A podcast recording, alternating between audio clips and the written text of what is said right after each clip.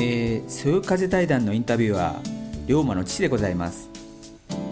今回は明石陽子さんへのスペシャルインタビューその第8編最終編です。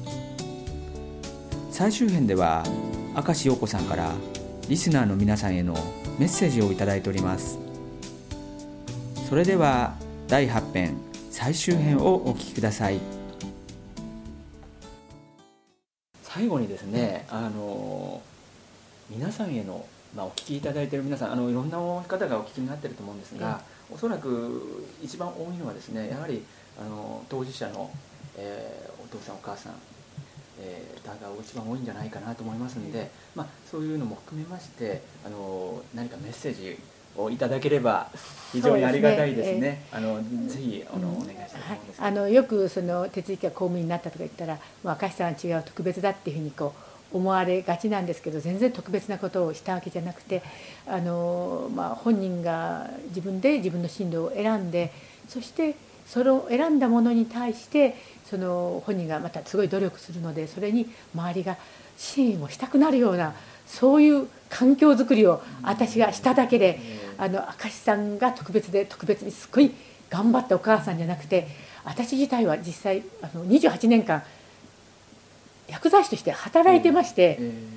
まあ、あの法人があの経済的に大変だったので外貨稼いでしかも薬業界のファイザー製薬含めてあの他からあのいろんな寄付をもらったっていうあのそういう形で、まあ、働いたんですけれどあのだから要するにそれだけの先ほどの睡眠時間も言われましたけど手続きに私がそんなに関わって一生懸命特訓したわけじゃないです。勉強一つも手続きにはあの高校受験とあの公務員のあの受験とかは私は正嗣が教えましたけれど、あのちっちゃい時の勉強なんか一切私は教えてません。なぜなら私が教えると手ついてやはり威圧感感じるから、全部クラスメートに教えてクラスメートが教えたんですね。ですから本当に挨拶一つもあの地域の人が教えて、それから並ぶという順番も、本当にあのスーパーにいる並んでる人たちが教えてって形で買い物の練習もですね。だから全てこうあの多くの地域の人たち関わった人たちが教えてくれたのでだからあの明石さんだからできたわけじゃなくて私がもしあの悩んでる方と一つ違うのは一歩地域に出たからですね。それから地域はそれほどあの、えっと、全部が全部敵じゃないですね。あの最初から私もスタートの時に考えたのは10人いれば理解者は1人か2人な、はい、それから悪口言ったり人も仕方なく1人か2人います、うん、それで後の残りはですね無関心なんですね、はい、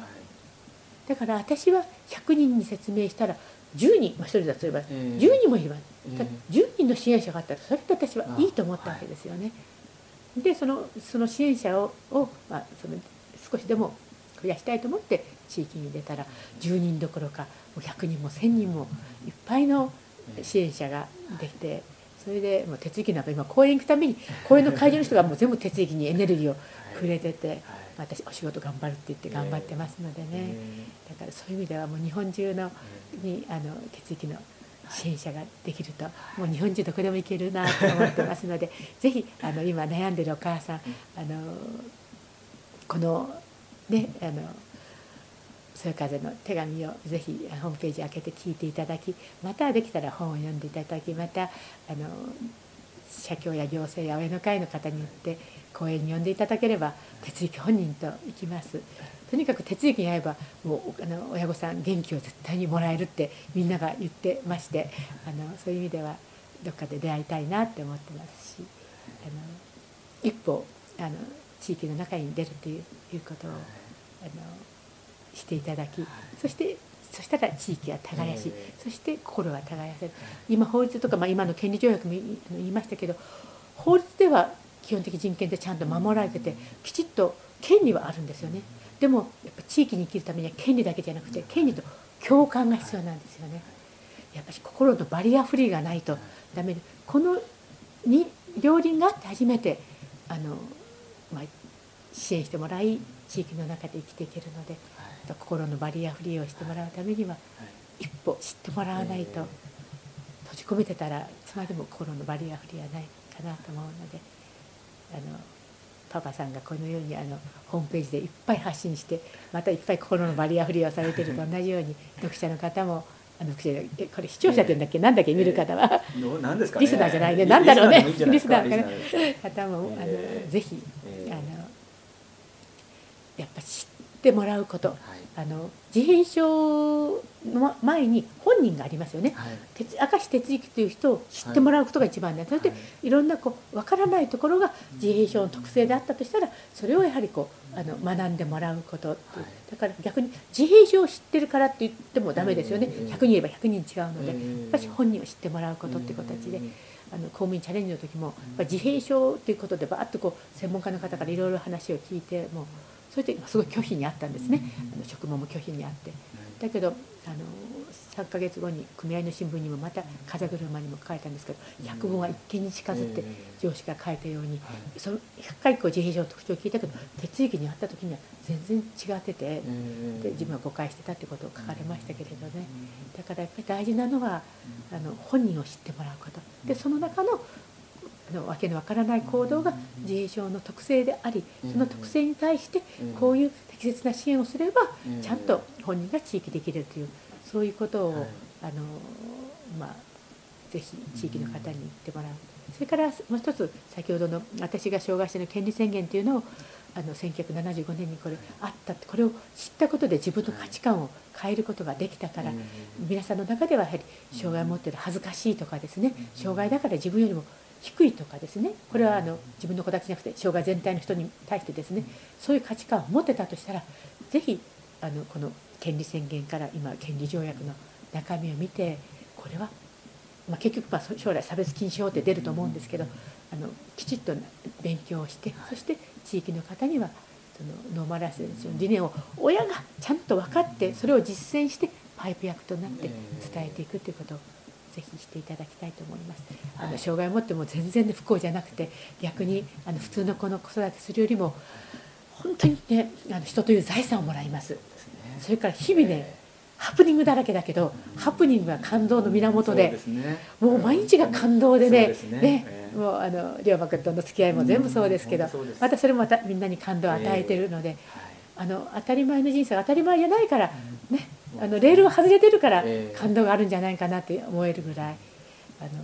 だから楽しい人生をあの考え方次第で送れるのでぜひあの私がマイナス思考プラス思考してすっごい楽しい有意義な人生になったようにぜひあのプラス思考してほしいしそのきっかけが欲しければぜひ私と会いましょう。いやもうこの言葉で皆さん本当に会いに来ちゃいますいやもう本当にあのいや明石さんにお会いしてねあの本当になんか全国の明石陽子さんファンに怒られてしまいそうなんですけど なんかすごい似てる部分をお持ちなんで、えー、いやびっくりしてる部分があるんですよ。もちろん足元にも及ばないいいえそうです。私あのホームページ見て全く同じ考え方してる人だと思ったから。とてもびっくりしたんですね、えー、あので今こうやってこういう形であのお話ができたってことは本当何かこう見えない糸でこう呼ばれたのかなと思いますので あの、まあ、今後ともねあのぜひあのまあ明石さんの活動までは私もできませんけいやできます。それ以上できると思いますよ。いやもうあの若さもあるし、えー、もう。なんかこうやはり今本当苦しんでるあのお父さんお母さんの何かに力になれればなと私も思ってますのでななそれが何なのかちょっと今明石さんに勉強させていただいてですね。あの ぜひうちの法人もねに関わってもいただいてるのでね。本当にまあ、あのもし機会がありましたら、ね、ええ、あのまたこういう形で、ね、あのえまた何年後かにっていう形でまたこう対談させていただければと思いますいやここ一応相談室にしてても、えー、24時間365日 OK にしてますので、はい、ぜひあのあの、えー、龍馬のパパと会いたい人でも相談室ここで龍馬のパパがするかもしれませんよ。勉強のためにとか言ってじゃ 青空共生会の相談員になってもらうために、えー、そうなれればいいですね、本当頑張りますんで。えーえー、本当に今日はどうもありがとうございました、はい、でそろそろもうお時間になりましたんで、はい、えーと、残念ながらこの辺りで今回の録音を終わりしたいと思います、はい、非常にあの私あの素人でですねたどたどしいあのインタビュアーであのただあの明石さんの魅力をですねあの引き出せたかどうかはちょっとわからないんですけども私自身はあの明石さんのですね新たな一面というかですねもうあのお話の中聞き出せたんじゃないかなとあの満足してます。で本当に今日はご多忙な中ですねあの貴重なお時間をありがとうございました、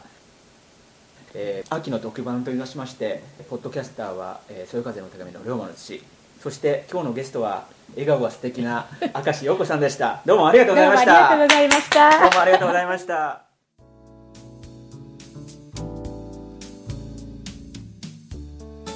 えー全8編にわたる明石陽子さんへのインタビューいかがでしたでしょうか？普段の講演会ではお聞きすることのできないようなお話も聞き出せたと思っております。本編の中にもありましたように私が明石陽子さんに出会ったのは2年前。地元川崎の自閉所持者親父の会がスタートして間もない頃でした。もちろん私の方は全国を飛び回る明石さんを存じ上げておりましたが明石さんもまたホームページ「そよ風の手紙」をご覧になられていたということで本当に驚いたのを覚えてます。改めてインタビューをさせていただき明石さんは本当に魅力的な方で楽しい時間があっという間に過ぎ去ってしまった感じです。実は対談が終わりしばらくしてから話し忘れた項目があることに気づきましたのでここでご紹介いたします。現在サッカー日本代表の中に川崎フロンターレの寺田修平選手がおりますが実は明石さんと寺田選手は意外なつながりがあるのです。私は自閉症などと一切関係のない5%の可能性という超個人的な趣味のブログを書いているのですがそこで書いた寺田修平選手の話に対しコメントを書かれていたアルファベットの陽子さんは明石陽子さんです。コメントによれば寺田選手は哲之さんの弟の正嗣さんの同級生で幼稚園時代から佐賀の社宅の庭で正嗣さんや哲之さんと毎日一緒に遊んでいたそうです。ありのままの子育ての132ページにドラえもんを持っている哲之さんの後ろに立っている背の高い男の子が幼稚園年長さんの当時の寺田少年だとのこと。当時寺田選手のお母さんとはテニス仲間で小学校の運動会で PTA 町内会対抗リレーでは明石さんがスタート。お母さんがアンカーで優勝したとのこと。ご両親ともにスポーツ万能だったそうです。実はこれにはまだ続きがありこのブログのコメントを見た寺田選手のお兄さんがこのアルファベットの陽子さんが明石陽子さんであることに気づかれ私を通して明石さんに伝えてもらいたいというメッセージを預かり明石さんにそれを伝えました。ブログを通して明石さんご家族と寺田さんご家族を何十年ぶりにつなげることもできました。本当に人と人とはつながってるんだなとつくづく感じてしまった出来事です。さて8編にわたる本編。実際にはもっと多くの会話があったのですが時間の都合で割愛させていただいた部分もあります。明石陽子さんまた機会がありましたら番組にご登場いただける日を楽しみにしております。ご多忙な中本当に貴重なお時間をありがとうございました。ではそろそろお別れの時間です。今回のスペシャルゲストは川崎市自閉症協会会長であり社会福祉法人青空共生会副理事長でいらっしゃいます明石陽子さん。そしてインタビュアーはホームページ「そよ風の手紙」の龍馬の父でした。さようなら。はい。ありがとうございます。もう本当気さくにあのもう全然あの、あのテレビ番組とかあります違うからね。でそれであの聞く人は絶対明石さんのファンの人が聞くので じゃあ明らかに明らかにイメージが変わっちゃうから もうねもう本当にねドジでねあの単純なのが全部ねもう長谷本さんにはバレてるの。もう単純で人がよくていつもねもうそんなって言ってて。でドジで。